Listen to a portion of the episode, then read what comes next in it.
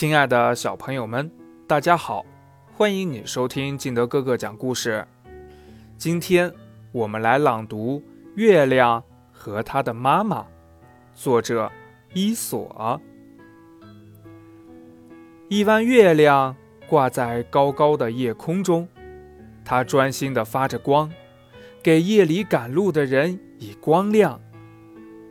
夜深了，没有衣服穿的月亮。觉得有点冷，他央求妈妈给他做一件斗篷。